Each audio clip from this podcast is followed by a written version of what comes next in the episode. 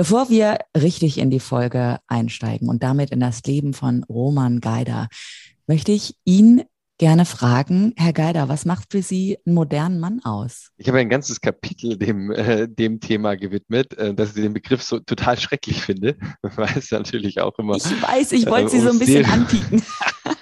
um Stereotypen geht und die kann ich gar nicht bedienen, überhaupt nicht. Ähm, weil ich glaube, der moderne Mann, das kann nur schief laufen, wenn man versucht, da irgendwie in diese, in diese Schublade zu passen. Ich habe das, glaube ich, im Buch, das sind irgendwie 100 Millionen Aufrufe kommen da bei Google, wenn man den Begriff moderne Mann eingibt. Von dem her, der, die eierlegende Wollmilchsau trifft es wahrscheinlich dann irgendwie besser. Man soll alles sein. Am besten noch für einen Teil der Bevölkerung ähm, soll man noch der Hauptversorger sein und stark um die Familie kümmern. Für den anderen Teil der empathische Zuhörer und aktive Vater. Von dem her, ähm, ich glaube, ähm, dass den, den ganzen Begriff kann man vergessen und einfach nur für sich selbst versuchen, eine Definition dafür zu finden, was für ein aktiver Vater oder ein moderner Mann, wenn man es so möchte, man sein möchte. Und welche Definition er für sich ganz persönlich gefunden hat und wie euch das im Business hilft, egal ob ihr Vater, Mutter, Oma oder Opa seid.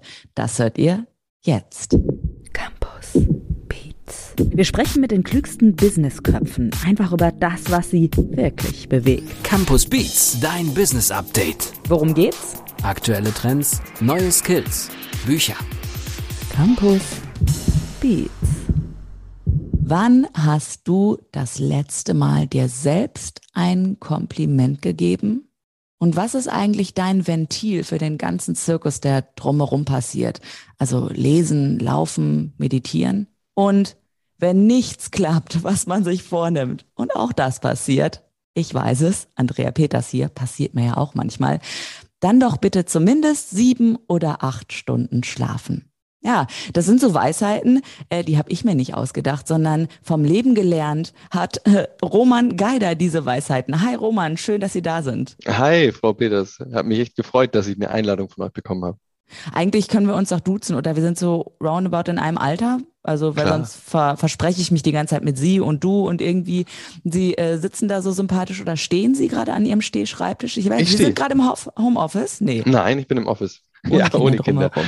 Das ist immer so lustig, dass jeder dann, ähm, wenn er das Buch nicht gelesen hat, äh, denken die meisten Leute, ich, äh, keine Ahnung, ich arbeite 20 Stunden und ähm, ansonsten gärtner ich in meinem, meinem, meinem Garten oder äh, hole die Kinder ab. Also ist ja nicht so. Das Buch geht ja wirklich darum, wie man es irgendwie hinkriegt, dass beides funktioniert. So daheim äh, da zu sein, aber auch ähm, ein bisschen ehrgeizig an der Karriere zu arbeiten. Das soll ja beides irgendwie funktionieren. Dein Buch heißt Working Dad, Vereinbarkeit von aktiver Vaterrolle und Karriere leben.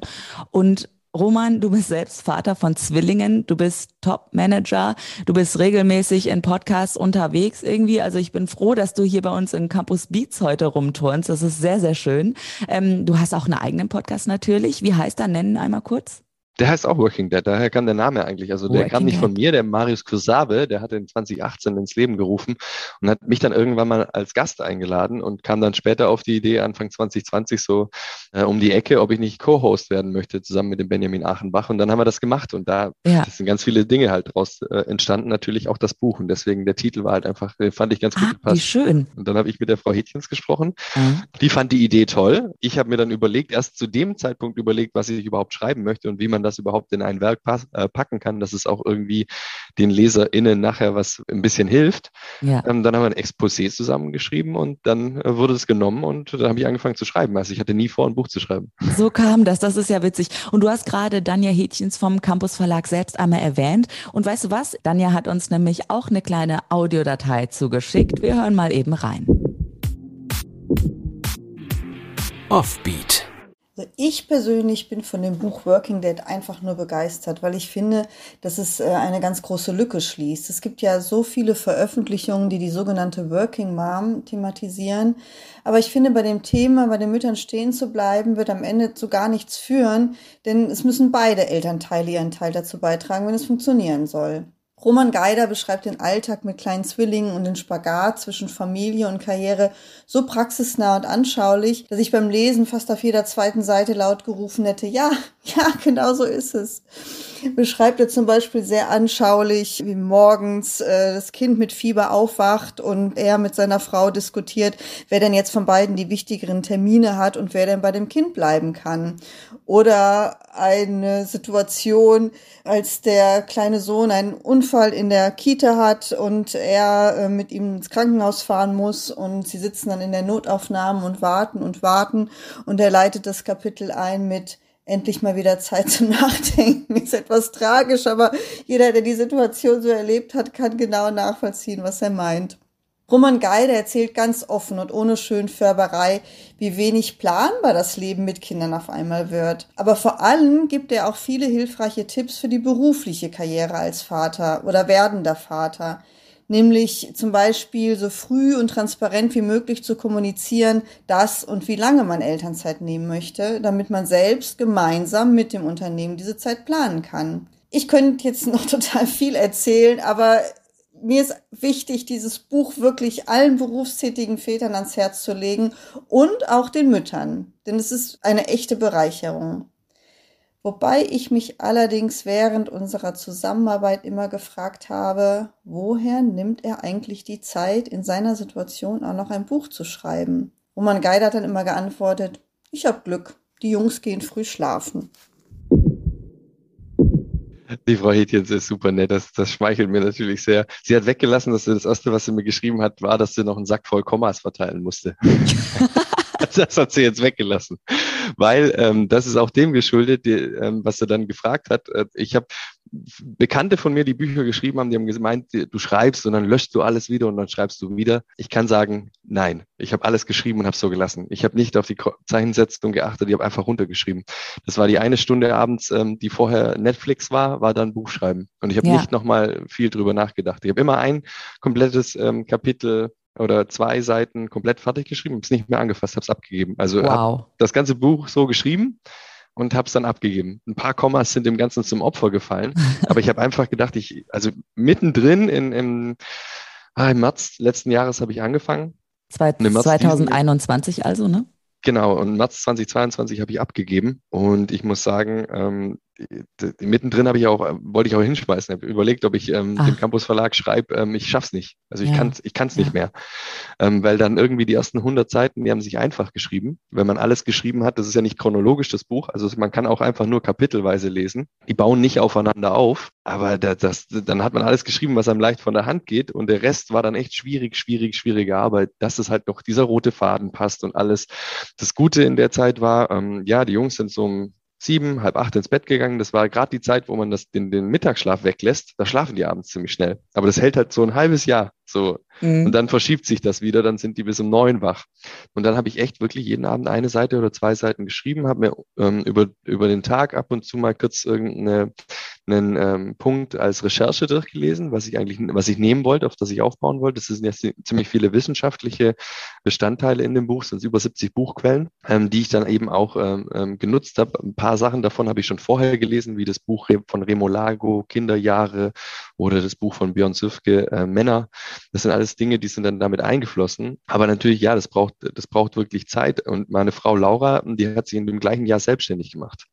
Das auch ähm, noch. Boah. Ja, aber das war einerseits gut, weil ähm, es, sie war, glaube ich, froh, dass ich am Abend eine Stunde oder eineinhalb Stunden Buch geschrieben habe, dass sie eineinhalb Stunden noch was anderes machen konnte von ihr, von ihrem Unternehmen. Also es war so ein richtiges Arbeitsjahr bei uns. Wir haben uns mhm. tagsüber ähm, um die Kinder gekümmert, eigentlich ganz normal, aber haben abends dann eben ähm, in dem Jahr, wir sind 14 Jahre zusammen, da kann man auch mal so eine Zeit überstehen, wo man dann weniger abends äh, miteinander äh, macht, haben wir es dann versucht, dann abends ähm, noch jeder eine Stunde zu arbeiten. Und samstags haben wir Babysitter und dann ähm, drei Stunden sie gearbeitet und ich gearbeitet. Wird ja. nie wieder so machen, aber für das Buch ging es nur eben, ja. ging es nur so. Und sie hat im Endeffekt ihre Selbstständigkeit ganz gut aufgebaut in, in der Zeit. Und es war dann eigentlich so ein halbes Jahr, wo wir dieses samstags gemacht haben. Und die drei Stunden, ähm, die waren noch nicht so schlimm mit Babysitter dann auch für die Jungs, weil wir wollen ja auch aktiv Zeit mit denen verbringen. Wenn man natürlich könnte man es auch so machen, man hätte eine Au-pair und 24 Stunden Betreuung, ähm, aber das will man ja auch nicht. Aktive Vaterschaft bedeutet für mich ja auch aktiv mit den Kindern Zeit zu verbringen und nicht alles outzusourcen. Hm. Lass uns doch mal ganz genau auch da so ein bisschen äh, ja in deinen ähm, Alltag reinschauen. Also Alltag, wenn es das für dich überhaupt so gibt. Nee, ne, gibt's gar nicht. Also wie sieht gerade dein Arbeitszeitenmodell aus und wie viel kannst du dich um die Kinder kümmern? Weil, also du hast gerade ja Laura auch schon erwähnt und mir ist besonders beim Buch Lesen aufgefallen, dass du die Partnerschaft auch sehr in den Fokus stellst, ohne zu sehr auf dieses Symbiotische einzugehen, sondern dass jeder auch so sein Ding unbedingt noch machen sollte. Und wenn man gerade keine Zeit zusammen haben kann, dann sollte vielleicht jeder auch mal Zeit für sich alleine haben, das, was du gerade beschrieben hast.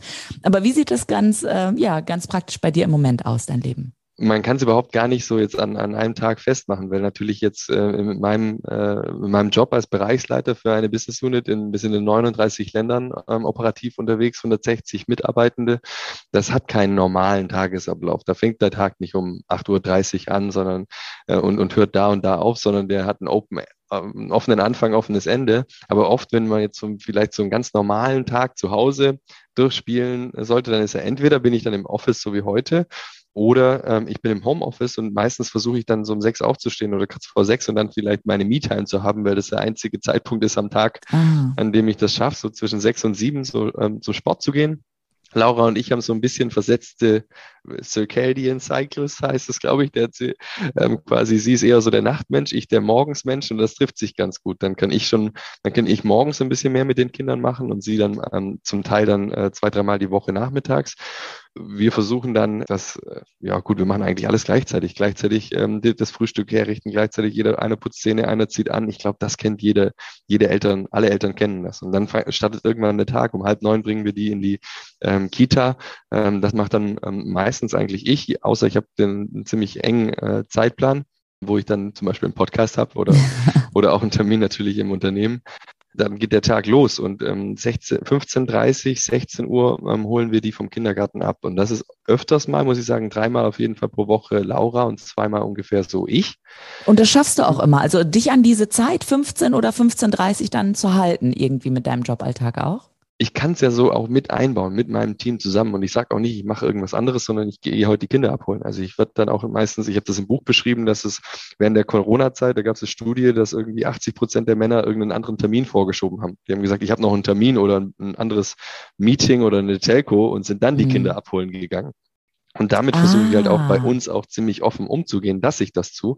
Das klappt, das klappt manchmal besser, manchmal schlechter. Deswegen meine ich, es gibt keinen normalen Tagesablauf. Mhm. Wir haben, wir haben versucht, dass wir die Termine, äh, die wir bei uns in den Kalendern haben, ähm, dass wir möglichst versuchen, zu 99 Prozent klappt das auch, diese Termine, die man nicht abbrechen kann oder früher nach Hause kann, nicht an einem, an einem und dem gleichen Tag zu haben. Und meistens ist es auch phasenweise. Das heißt zum Beispiel Anfang 2021 hat Laura angefangen, ihre Firma aufzubauen. In der Zeit habe ich die äh, Kinder öfters gebracht und öfters geholt und haben es oftmals so gemacht, dass ich zum Beispiel dann um 18, 19 Uhr nochmal mich hingesetzt habe und gearbeitet habe oder um 20 mhm. Uhr auch nochmal gearbeitet habe. Also ich um höre ganz so viele Tipps schon, äh, ja, ich höre ganz viele Tipps schon raus, wie ihr diese Balance auch hinbekommt und wie dann auch euer ähm, gemeinsamer Tagesablauf dann auch aussieht. Aber weißt du, wenn ich mich mit Working Dads unterhalte, Wobei, habe ich, wann habe ich mich das letzte Mal wirklich mit einem Working Dad unterhalten darüber, wie es ihm geht? Ja, doch, ich kann mich erinnern und er sagte mir ganz offen, du Andrea, ich gehe echt am Zahnfleisch. Ich kann nicht mehr. Ich habe mir das alles viel weniger challenging vorgestellt. Und bei dir im Buch, weiß ich, gibt es so eine kleine Grafik, da, das ist dieser typische Eisberg, ja. Also die Spitze des Eisberges, so hast du dir die Vaterschaft vorgestellt und warst darauf vorbereitet und alles das, was unter dieser Wasserlinie liegt, darauf warst du nicht vorbereitet. Und ich frage mich so, ja, aber sind die Unternehmen denn eigentlich auch wirklich vorbereitet auf Working Dads? Wie würdest du es sagen? Grunde genommen ist ja jeder ein Working Dad, der ein Papa ist und arbeiten geht irgendwie, aber jeder kann es ja für sich dann so auslegen, wie er es dann braucht. Und ich glaube, die Unternehmen sind teilweise darauf vorbereitet, aber teilweise auch nicht. Ich glaube, ähm, dass viele Führungskräfte da einfach mehr Empathie brauchen für die Mitarbeitenden. Und ich appelliere da meistens dann in die Richtung, dass für Frauen ist das ja normal, mehr oder weniger, oder sollte normal sein. Und so normal soll es einfach für Väter auch sein, dass die ähm, aktiv eine Vaterschaft haben wollen. Also dass die, die aktiv am Leben der Kinder teilhaben wollen. Und ich glaube, dass ähm, ein Kapitel bei mir heißt, ähm, nicht weniger arbeiten, sondern anders, weil ich ähm, wirklich fest daran glaube, dass auch eine äh, Karriere und ein Vollzeitjob möglich ist, wenn man die Flexibilität von seinem Arbeitgeber ähm, bekommt. Und ich versuche einfach auch mit meinen Führungskräften und, und ähm, TeamleiterInnen das so zu strukturieren, dass die das genauso leben können wie ich. Und oftmals ist es einfach auch so, wie geht man mit seiner Zeit um, wie geht man mit der Zeit von anderen um. Ähm, ein Kapitel dreht sich zum Beispiel über eine ähm, Meetingkultur zum Beispiel. Wie viel Zeit wird da intern verschwendet, die man zum einen natürlich auch fürs Arbeiten benutzen kann, aber auch die ein oder andere Überstunde, die einen von der Familie abhält, ähm, einfach nicht sein müsste und man trotzdem das gleiche Ergebnis bekommt. Und ja. ähm, was Firmen oft, ähm, glaube ich, auch vergessen, ist, dass gerade jetzt in so einem Arbeitnehmermarkt das Vereinbarkeit von Beruf und Familie für die Mitarbeitenden ähm, nicht mehr nur nice to have ist, sondern must have, um ja. Mitarbeitende zu halten. Also wir werden die Talente verlieren, äh, wenn wir uns als Unternehmen nicht drum kümmern.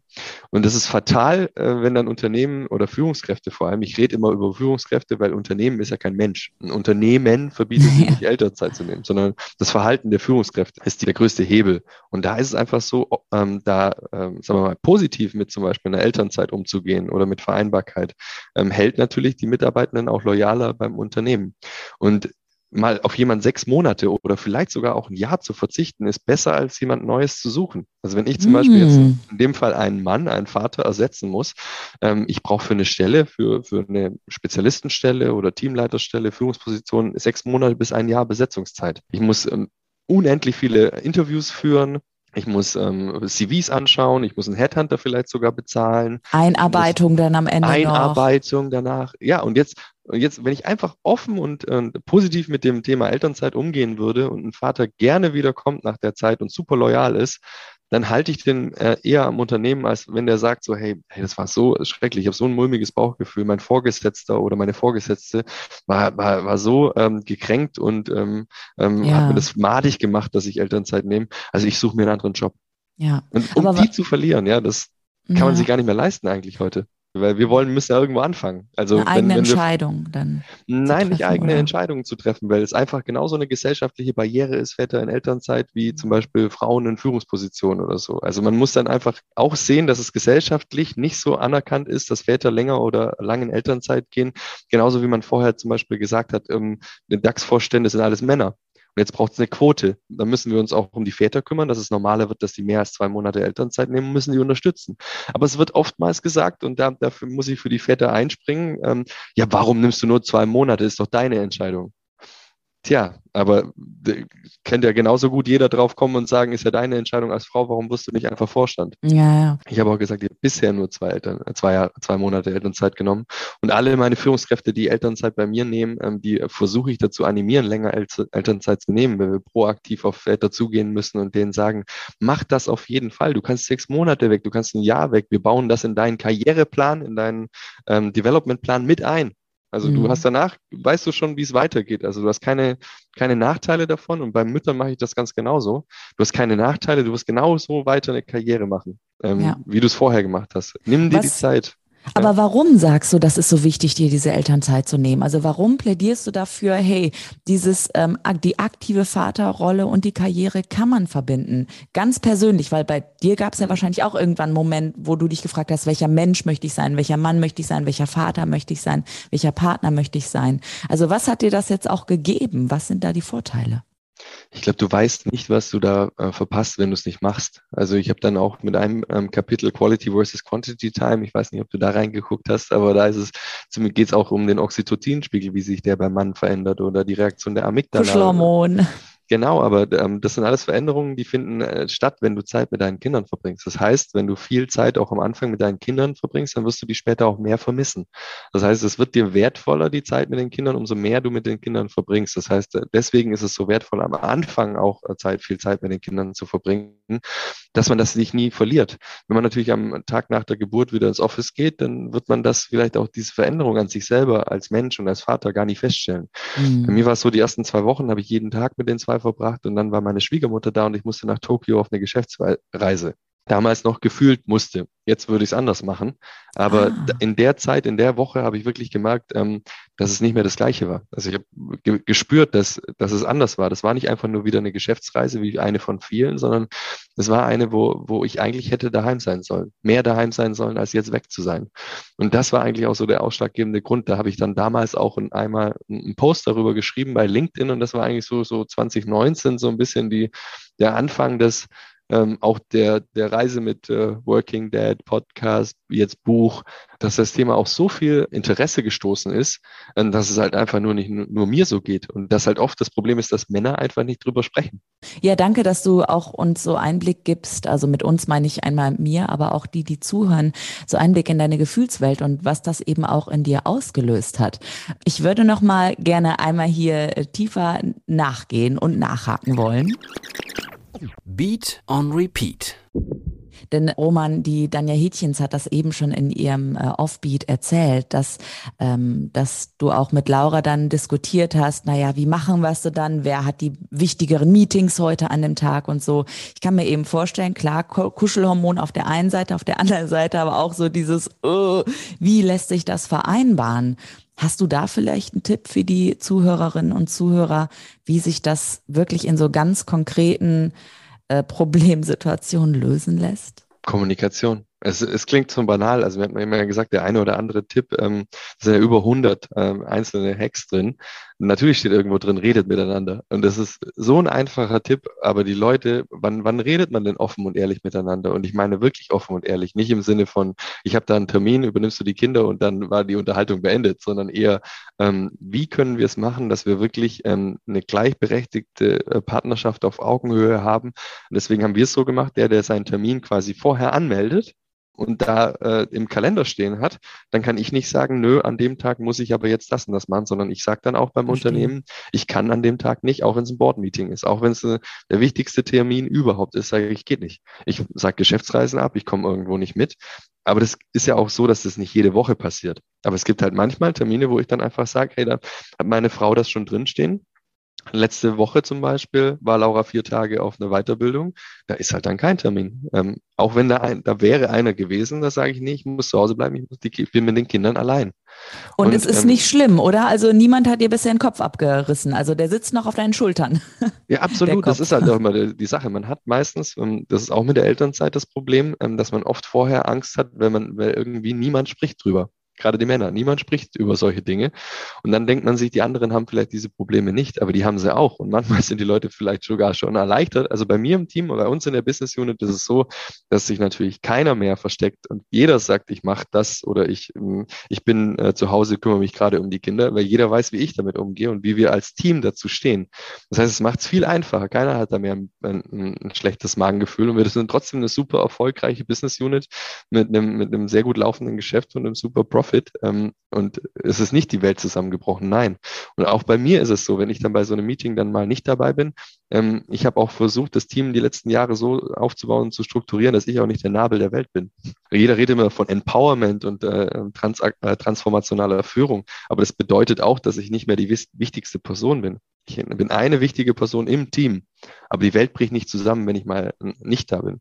Und wenn man das dann so strukturiert, ähm, dann funktioniert es auch mit der Vereinbarkeit, mit der eigenen und äh, der Menschen ähm, im Unternehmen auch. Und mehr Tipps und auch ja Einblicke in die Gefühlswelt und auch Hacks für euch da draußen bekommt ihr in seinem Buch Working Dead. Vereinbarkeit von aktiver Vaterrolle und Karriere leben. Erschienen 2022 im Campus Verlag. Roman Geider ist der Working Dad und Roman, ich danke dir ganz herzlich für dieses äh, Gespräch, für diesen Podcast. Ich werde in deinen Podcast auf jeden Fall gleich mal reinhören und ihr da draußen, wenn ihr mehr Campuswissen haben wollt, holt euch das doch in der nächsten Folge von Campus Beats. Und übrigens, kleiner Tipp noch, das Buch, wie ihr das findet von Roman Geider, das steht natürlich in den Show Notes. Und äh, Roman, ich würde gerne gerne mit einem äh, Zitat aus deinem Buch jetzt enden, weil das ist was, was mir sehr hängen geblieben ist, was ich ganz, ganz toll fand und ganz empathisch auch und nochmal zeigt, dass wirklich Kommunikation der Schlüssel ist. Wäre toll, wenn du danach noch einen Satz dazu sagen könntest. Ich sag's mal. Wir sind nicht alle gleich. Was für dich eine Lappalie, eine kleine Sache sein kann, könnte bei jemand anderem Existenzängste auslösen. Ja, da muss man den ganzen Zusammenhang vom Kapitel eigentlich sehen. Aber ja, ich, ich bin, ich plädiere dafür, dann ähm, mehr Empathie für die Menschen zu, zu haben in seinem Umfeld. Egal, ob man Kinder, keine Kinder hat, ob man vielleicht einen Hund hat oder Angehörige, die man pflegt. Ähm, man sollte gerade in den letzten drei Jahren hat man gemerkt, dass ähm, jeder die Welt mit anderen Augen sieht und da ähm, für mehr Empathie auch im Job bisschen plädiert in dem Kapitel. Roman, Dankeschön. Grüße an die Zwillinge und natürlich an Laura. Dankeschön, Andrea. Tschüss. Tschüss. Campus Beats. Mehr Campus gibt es unter www.campus.de slash podcast.